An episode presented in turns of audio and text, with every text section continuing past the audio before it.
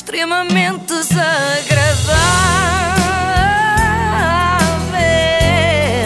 É mais forte do que eu. Ai, que giro.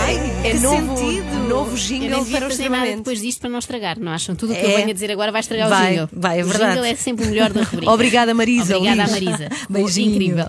E cá vamos nós outra vez. Vamos lá ver se ainda sei fazer isto. Eu acredito que nos últimos três meses, durante a minha ausência, tenham trazido aqui imensa gente altamente credenciada para falar sobre Covid-19. Eu fui ouvindo.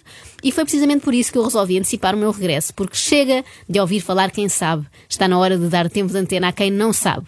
Neste caso, o grande Cláudio Viana. Quem? É um, um ex-concorrente da Casa dos Segredos. Olha, assim pelo nome não estou a ver mesmo. Joana, consegues dar mais pormenores? Ah, na verdade, não. Ele não se destacou assim muito na casa. Deu mais nas vistas o pai. Ah, mas que giro. O pai entrou também com ele no programa? Não, não, ficou cá fora, mas deu show na mesma. Protagonizou o célebre momento pai de Cláudio contra avô de Jean-Marc. Não me perguntem porque é que eu ainda me lembro disto. Vamos ouvir só um bocadinho para recordar, para matar saudades e também para desanuviar disto do coronavírus. A Dona Teresa perguntou-me: denomine, nominalize esse concorrente. Ah, eu nominalizo não disse que essa palavra não conheço. Pronto, diga o nome desse concorrente. E eu respondi: se quer que eu diga, eu digo, é o Jamarque que está fora do contexto. Eu não chamei homossexual ou protagonista Jamarque. Nunca chamei. Fique bem claro.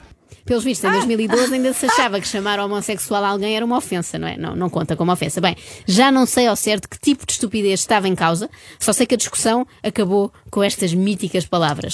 Foi o senhor a mostrar a pilinha do seu filho. Ah, a pilinha! A pilinha!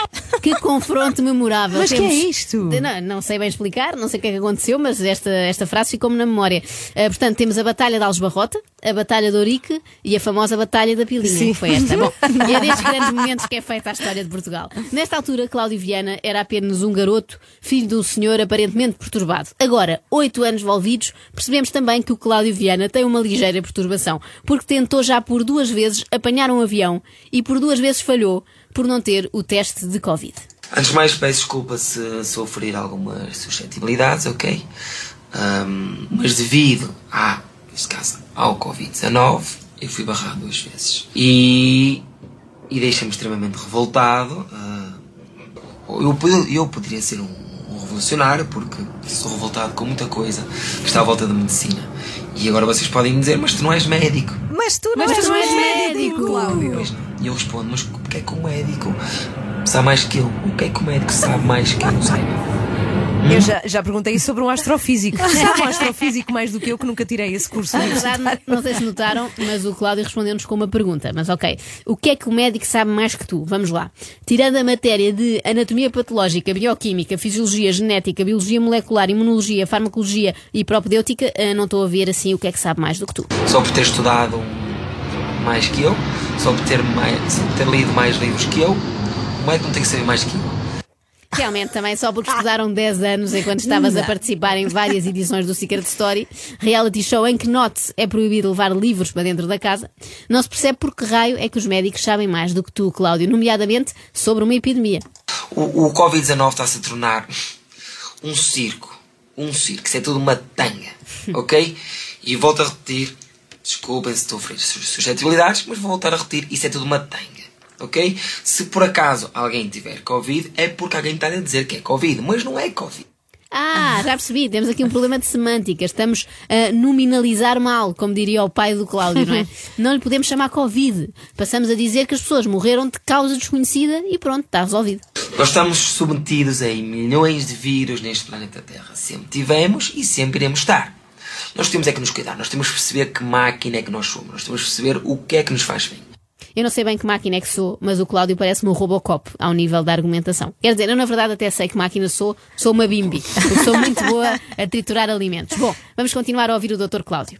É um vírus, ok? Como vai existir milhões de vírus.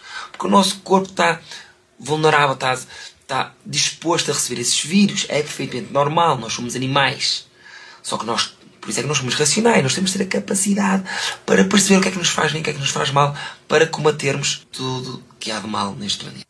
Para combatermos tudo o que há de mal neste planeta. Tudo. Tipo o quê? Covid-19, incêndios, acidentes de automóvel. Portanto, temos de nos cuidar para sermos assim uma espécie de super-homem que resolve todos os problemas e é imune a qualquer vírus, só não é? À criptonite. Gente, uh, Covid é tanga e vou continuar sempre com esta postura, percebido? Agora, vírus sim existe, sempre existiu e sempre irá existir. Nós somos bichos. Tu és um bicho, eu sou um bicho.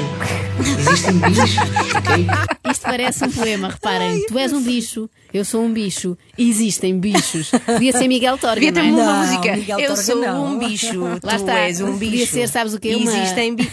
uma nova música do Irã Costa, não é? Que falar Ah, é mais isso. É, é mais isso. Vou-vos dar um exemplo.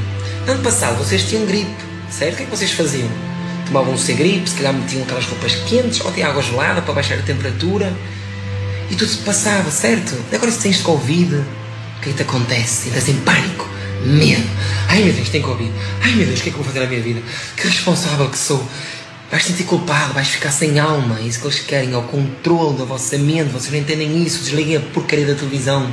Não acreditem em tudo que eles vos dizem. Não acreditem em tudo o que eles vos dizem. Eu adoro este conceito do eles, não eles. é? Quem serão? Serão os extraterrestres? Os americanos? Os Illuminati? Ah, e já agora, aquela coisa que o Cláudio disse de usar água gelada para baixar a temperatura não é boa ideia. Usem antes água tépida, como aconselham os médicos. Aquela malta que não percebe nada de medicina, ao contrário aqui do Cláudio. Mas por que será que ele fala tanto de Covid? Que súbito interesse é este? Eu estou a falar sempre na, nesta tanga deste, deste Covid, porque devido a isso fui barrado duas vezes.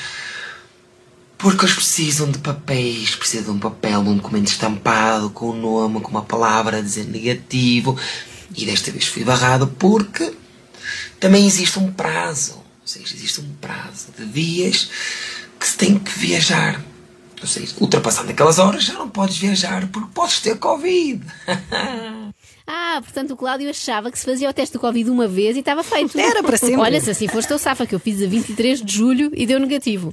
Será que ele pensa que isto é igual com o álcool? Tipo, mandam-no parar numa operação stop e ele diz: Senhor guarda, não preciso soprar no balão, que eu já fiz isso em 1999 e não acusou nada. Tão bom. Extremamente desagradável.